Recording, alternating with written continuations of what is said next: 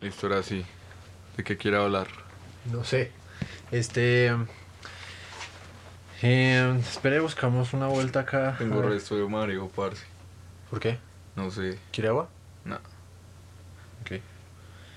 Este. Pues hable. Hable ya. Hable de lo que sea.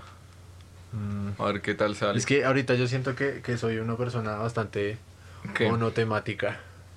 Monotemática, ¿qué quiere decir? Que solo tengo un tema por el cual hablar y cual tal vez me pueda emocionar bastante. ¿Y cuál es el tema que usted opina en el cual se podría emocionar? Una mujer. ¿Una mujer? Eh, sí, estoy- Uy, la tusa. sí, la bueno, verdad. entonces, hablemos de tusas. ¿Qué es lo peor que usted ha hecho en una tusa? Eh, Uf, sí, o sea, es que pasa algo y es que cuando uno termina con una vieja, como que uno se resetea, ¿no? Como que uno se vuelve como todo. O puede haber dos opciones, o a mí me pasa de la siguiente manera. Uno se vuelve un marica completo ajá. o se inspira. Alguna de las dos. ¿Usted le pasa lo mismo? Yo creo que, que me da por etapas. Primero me vuelvo un marica y creo que para responder su pregunta más concretamente, eh, tal vez creo que lo peor que he hecho es como entre comillas pedir matrimonio a alguien. Uy, marica. Sí. Pero, o sea, pedir matrimonio, No, o sea, pedir en plan como que yo me casaría contigo. O sea, realmente yo después, cuando ya estaba completamente normal, fui a leer la conversación y me sentí muy estúpido, muy...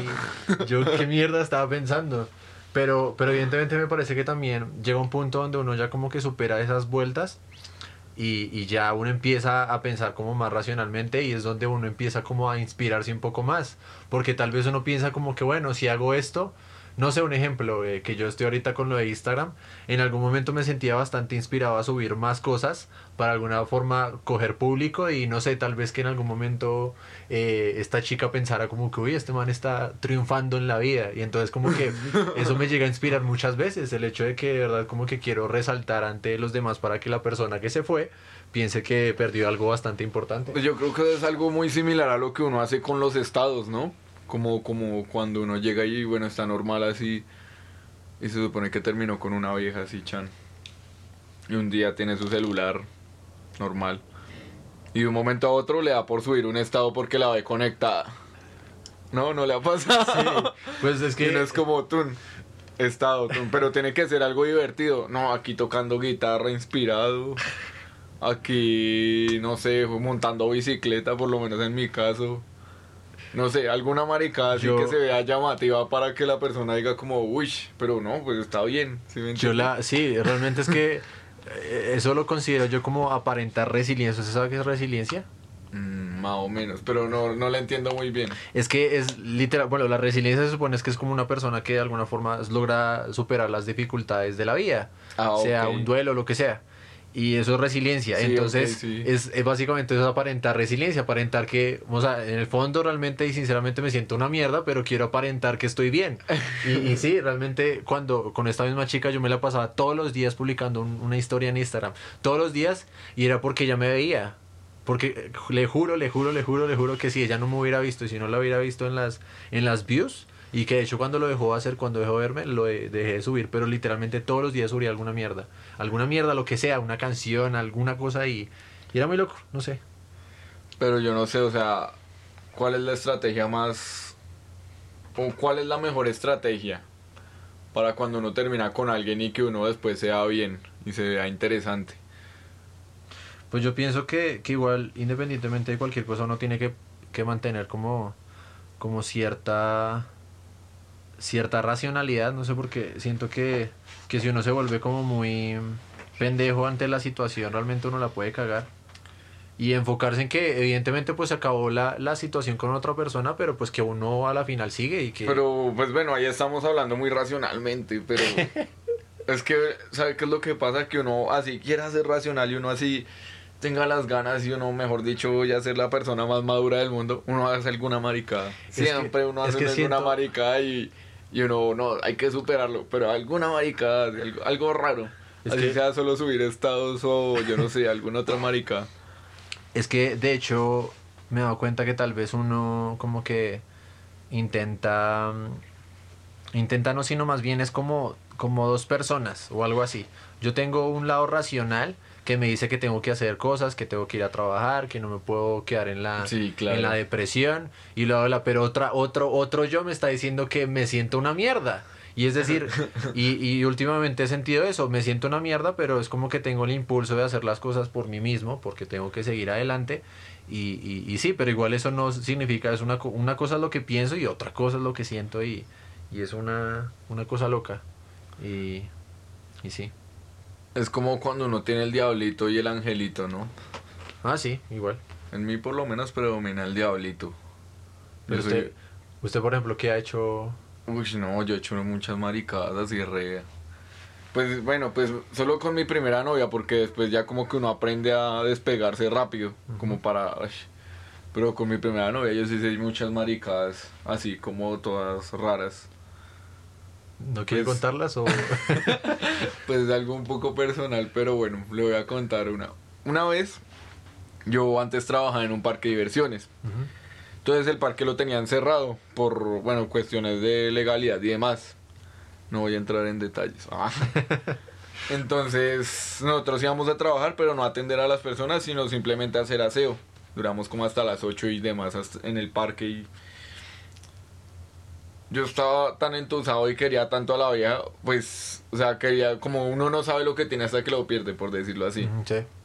Entonces yo eran las 8 y yo creo que en el almuerzo me puse a hacer una carta. En la hora del almuerzo me puse a hacer una carta así reinspirada y oh, qué chimba el poeta. Sí. Y entonces al final, al final de la jornada, apenas me pagaron a las 8. Yo lo que hice fue coger, irme a la Olímpica que estaba ahí en ese centro comercial, comprar unos pudines. Si me pregunta por qué fueron pudines, fue porque la primera vez que salí con la vieja le gasté pudín, le compré la misma marca, marica, la misma marca. O sea, cada detalle uno se vuelve Sí, recurso sí, y re, re- mejor dicho. Y me fui para donde la vieja, marica. Eso fue lo loco que hice. Hasta Suacha. Exactamente. La vieja vivía en Suacha. Wow. Desde Subo hasta Suacha a las 8 de la noche. Y yo llegué allá como un marica. Buenas. Sí, buenas, doña Cristina, ¿cómo está? ¿Usted qué hace por aquí? Yo, pues no, nada, visitando. Entonces yo ignoraba así, de pronto la señora ya, pues ya se había enterado que había terminado con la vieja y eso, pero pues, o sea, me quedé ahí y hablando, y era hablando con la, con la hermana de la vieja, diciéndole, oiga, ¿y usted qué cree? Y la, y la hermana me decía, no, pues yo creo que bien, que sí, como que de pronto pasa algo. Pues evidentemente la vieja me besó y pues como que todo el ambiente fue muy bueno, pero sin embargo se le veía lo, lo rayada todavía. Y pues yo todo feliz, obviamente, y pues cuando uno termina con alguien y lo quieres como que lo vuelve a ver y uy, qué Sí. chimba. En fin, pues digamos que salí allá como a las 10 de la noche a coger Transmilenio. ¿Usted sabe lo que es coger un Transmilenio en Suacha? Qué mierda. Pues, o sea, no me refiero a la gente y eso, sino a esa hora. Uno Sí, se obvio. siente como presionado por todo lado. Uno piensa que cualquier persona lo va a robar. Imagínese. Entonces eso, weón. Pues esa es una de las tantas cosas que hice así como, como locas. Yo siento, yo siento que, que, que si hablo de cosas locas, realmente no. Las cosas que he hecho son muy pocas. Es que siento que, de hecho, yo me rindo muy fácil. Siento Ajá. que yo no. Yo no. O sea, es como que. Siento que tal vez es como una ligera inseguridad, tal vez mía, de que, de que si la vieja me dice que no más, y yo es como que, bueno, pues de alguna forma quiero mantener esa distancia. Y siento que, que, que no he hecho así gran cosa, aparte de escribir, porque al final escribir no es nada, o sea, es decir, y más por chat, realmente uno puede decir muchas vainas por chat. Este, pero mm, me acuerdo mucho, por ejemplo, Ana. Ana, Ana me dijo que un, en un, un momento cuando terminamos, me dijo que, que si yo le pedía matrimonio, que si yo le hubiera pedido matrimonio en ese momento, se hubiera ido conmigo. Uy, marico. Y yo, y yo si lo hubiera hecho en este momento estaría, bueno, no, no, obviamente no es un Estaría compromiso casado. como tal, pero sí. Y, y pues honestamente, menos mal no lo hice. no Uy, porque. No, parce, es porque que el es que- matrimonio es una sí, cosa obvio. loca. Y, y no sé, realmente es que estábamos bastante jóvenes y, Sí, obvio. Y realmente es que tenemos... Marica, es que desde los 15 años... Pero sí, o sea, bueno, pues digamos mi relación fue más adelante de la suya. Pero yo, digamos, tenía esas mismas maricadas como de casarse y eso. O sea, pues después de que terminé con la vieja, yo le decía cosas así y era re chistoso. Pero sí, o sea, como que toda relación tiene como sus cosas huevonas, ¿no? Pero, ¿usted, ¿usted le gustaría casarse en algún momento? Yo no sé, marica. Y tener hijos. ¿Tampoco? No sé. O sea, esas son de ese tipo de preguntas que uno como que se queda, uy, se queda meditándolo toda la noche con la almohada sin dormir. O sea, uno como, es que criar un hijo es una cosa guache, ¿no? O sea, usted, digamos, pongámonos en situación, ¿usted cómo sería papá? Primero que todo, ¿usted qué nombre le pondría a su hijo? Con, con, con, con Ana María, este... Uy, no, tenía, marica. tenía, tenía, se supone que íbamos a, porque es que marica, todo era un plan así súper craneado, ya había nombres, ya había todo, o sea, inclusive iba, a haber una, una boda falsa, con un cura falso, porque realmente pues yo no me quería casar. Y me van bueno, a invitar, ¿no? ¿Ah? Obviamente me van a invitar a la boda, ¿no? la cuestión es que bueno, sí, iba a hacer toda esta vuelta y supuestamente la chi iba a ser una chica y un chico, como si uno pudiera elegir esa mierda. Eh, y, Como el Tinder. yo iba a ser Isabel y Christoph, ¿qué? ¿Qué? Christopher. Sí, Ah. Christopher. Ese nombre siempre me ha gustado, de hecho es porque me gustaba antes RBD y uno de los manes se Uy, no, Christopher. ¿Qué ahí? Sí, la verdad sí, y confesiones. Eh, Confesiones. Y bueno, eh, sí, Christopher y Isabel. Y, y bueno, evidentemente esa mierda ya no pasó, pero a estas alturas siento que tal vez sería algo muy parecido a eso. Siento que tal vez me gustaría. No sé por qué pienso siempre en un hombre y solo pienso en un, en un hijo, tener un hijo. No sé si más de un hijo, no sé. Pero tal vez uno y tal que sea hombre que se llame Cristian. Y Uy, por, me quedó eso sonando de Christopher, Cristian. Pues ya la tiene recraneada, güey. Pero es que realmente, es que realmente, yo, si usted me pregunta si quiero tener hijos, yo le digo no, ahorita no. Y siento que la respuesta siempre va a ser la misma. Y voy a tener 80 años y lo voy a decir lo mismo. Pues evidentemente creo que ya no podré, pero... O bueno, sí podré, pero... Claro, hay bancos de esperma, hay La muchas cuestión- posibilidades. Adopte. Adopte La- un africanito. No, mentira. La cuestión es que, que sí, yo pienso que, que, que me da como, como cosa tener que asumir esa responsabilidad de, de repente. Y no solo una responsabilidad que dura, no sé, un día, digo un día no, sino un año, dos años, sino es una responsabilidad que, Claro. que es bastante prolongada y hasta los 20 y no sé cuántos que el man se quiera ir de la casa. Pues a mí lo que más me da miedo de eso es como, bueno, digamos que yo tengo un hijo, ¿no? Tengo mi hijo. Pero entonces, muchas, no ve, bueno, es que uno ve mucha televisión, muchas películas y eso, y como que en todos lo- los medios y las historias de las novelas y las películas dicen como que los padres siempre intentan vivir la vida o vivir sus sueños a través de los hijos. ¿Sí me entiende? Sí. Entonces, a mí lo que me da miedo es eso. Como, uy, no, ¿qué tal yo por allá soñando con un, digamos, un chino ciclista con una banda de metal así re bacana que esté en giras por todo el mundo, comiéndose a la de viejas, no sé qué más, eh, siendo re áspero, Sí. hablando seis idiomas, siendo horrendo catedrático, yo no sé, alguna maricada así. Y que cuando uno tenga el hijo, tengas un chino ahí re vago, re reggaetonero, re... o sea, yo, yo creo que eso es como muy la decepción que viven nuestros papás, ¿no? Incluso.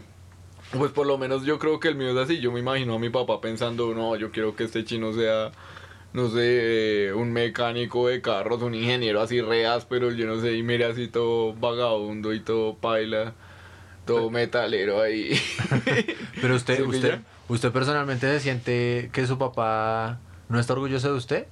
No, sí, obvio, digamos, yo me imagino que en cierto punto los papás se ponen orgullosos de uno, pues por los logros que uno tenga, pero me refiero, es como que, bueno, o sea, como que uno como persona siempre, o pues creería que uno siempre va a intentar vivir sus sueños a través de los hijos, ¿no? Pues que, es que si me lo pregunta, eh, yo no, o sea, yo no, no, no he pensado en eso, o sea, no, yo, yo he pensado como tener hijo y creo que, creo que es más como una, una, una idea tal vez egocéntrica o egoísta más bien, este, de que es lo que pase conmigo, ¿sí? O sea, a la final creo que evidentemente pues es lógico que él mantiene que estudiar y que pues obviamente le tiene que ir bien en el colegio y toda la vuelta. Sí. Este, pero realmente que, que quiera que, que sea alguien, no sé, es que bueno, también me parece que, que, que también está a la vuelta del, del tal vez de los sueños eh, frustrados. Es que esa es la cosa, ese es el punto. Yo lo pongo en contexto, usted, digamos, eh, usted, ¿cuál es su sueño más grande? ¿O Mm. cuál fue su sueño más grande de pequeño? Yo no sé, alguna marica así. Haga de cuenta, usted, yo me imagino que le hubiera Bueno, sí, ser así un músico Sí, obvio. pero que sale de gira por allá a muchos países. ¿No? Sí. Entonces, ahora imagínese que usted plasmara ese sueño, o digamos, usted tuviera un hijo y hiciera todo lo posible para que su hijo, pues, pudiera hacer ese sueño que usted no cumplió. ¿Sí me entiende? A eso me refiero como convivir los sueños a través de los hijos. Y luego resulta que el chino no le gusta la música, sino que le gusta, yo no sé, hacer zapatos. ¿Sí me entiende? Entonces, yo no sé, no me imagino cómo será uno de padre saber ese tipo de cosas, ¿no? O sea, como, no sé, como tener que entender que eso que está caminando por allá y haciendo cosas no es uno, ¿no? Sí, obvio, es que creo que sí, de alguna forma sí. Si yo quisiera un hijo, de alguna forma sí me gustaría que, que no sé, que tuviera que ver algo con la música, que, que no sé, que le gustara aprender a tocar también la guitarra o, o algún instrumento que también fuera músico, no sé por qué.